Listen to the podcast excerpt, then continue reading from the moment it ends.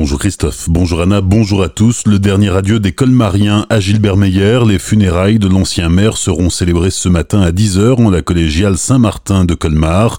Brigitte Klinkert et Eric Stroman prendront la parole. La cérémonie sera retransmise sur TV7, sur la page Facebook de la ville de Colmar et sur le site colmar.tv.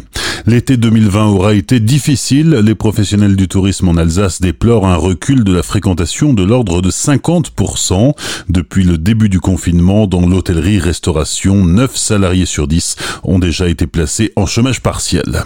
Durant la semaine européenne de la mobilité qui s'est déroulée du 16 au 22 septembre, les salariés du SMICTOM Alsace Centrale étaient encouragés à modifier leurs habitudes quant au transport qu'ils utilisent habituellement pour se rendre au travail.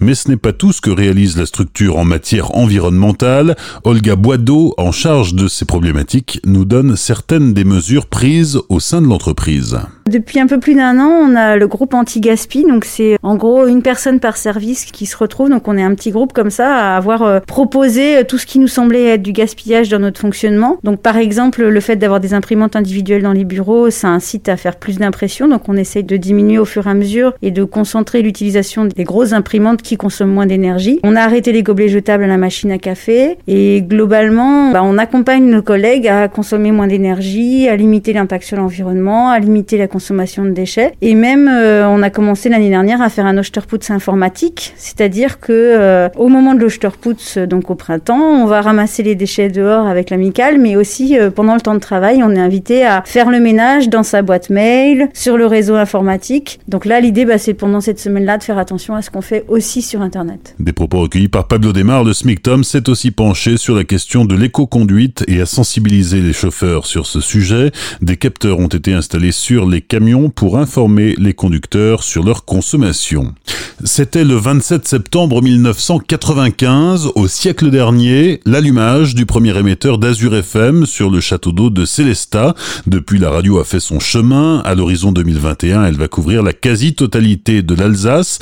25 ans après, la passion reste intacte. C'est tout un week-end d'animation qui vous est proposé. On en parle avec son fondateur, aujourd'hui toujours à l'antenne, Franck Hiel. Ce week-end, pour les 25 ans d'Azur FM, on souhaitera partager avec vous cette passion que nous avons pour la radio avec plein de rendez-vous. Dès demain, samedi, on parlera musique avec 25 années de musique. 18h, 20h, c'est un rendez-vous qui vous sera proposé par Sam. 20h, 23h, une grande libre antenne qui sera filmée d'ailleurs que vous pourrez suivre sur les réseaux sociaux. Eh ce sera l'occasion euh, de découvrir l'équipe de la radio. On y retrouvera notamment Christophe et Anna qui vous réveillent chaque matin sur la radio, mais aussi ceux qui ont marqué l'histoire de la radio. Certains vous en réveillez chaque matin pendant une bonne dizaine d'années et d'autres, vous les entendez aujourd'hui sur d'autres radio, ils viendront témoigner. Et dimanche, on remet ça avec, euh, parce qu'Azur FM, c'est une radio associative, on parlera association, un grand débat entre 10h et 11h et l'après-midi. Nos portes vous sont ouvertes sur inscription, bien sûr, vous êtes très nombreux à vous être inscrits pour découvrir l'envers du décor, comment est-ce qu'on fabrique une émission, participer à une émission, et puis euh, surtout découvrir également le matériel propre à la radio. On a préparé notamment un petit musée et plein de surprises pour On vous attend. Une radio qui revendique son statut associatif et ça plaît puisque c'est aujourd'hui la première radio associative de France en termes d'audience. Vous trouverez le programme des animations sur le site azur-fm.com et toute l'histoire de la station dans l'édition du jour de nos confrères des DNA et de l'Alsace. Avec les nouvelles règles sanitaires, l'animation extérieure a été annulée ce week-end et l'ensemble des émissions vont se tenir dans les studios. Toutes les visites, elles, sont maintenues. Bonne matinée et belle journée sur Azur FM. Voici la météo.